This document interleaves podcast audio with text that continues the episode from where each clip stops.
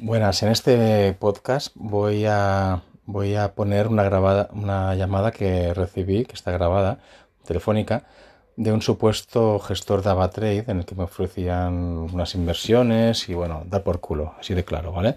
Porque eh, yo es la sexta o la quinta vez que recibo una llamada de estas personas. Eh, sé de mucha gente que también le están haciendo lo mismo, llamando, molestando, haciéndose pasar por ellos. Y bueno, yo como ya estaba en preaviso ya sabía que que me iban a llamar otra vez o que no paran de llamar, pues pude grabar la conversación y pude desenmascararlo porque todo gestor de Avatar tiene una extensión, igual que un email. Bueno, yo le pedí su extensión y esta persona lo dejé descolocado y puede mostrar que no es Avatrade y bueno, hay gente y brokers que hacen malas prácticas para, de competencia para desprestigiar a otros.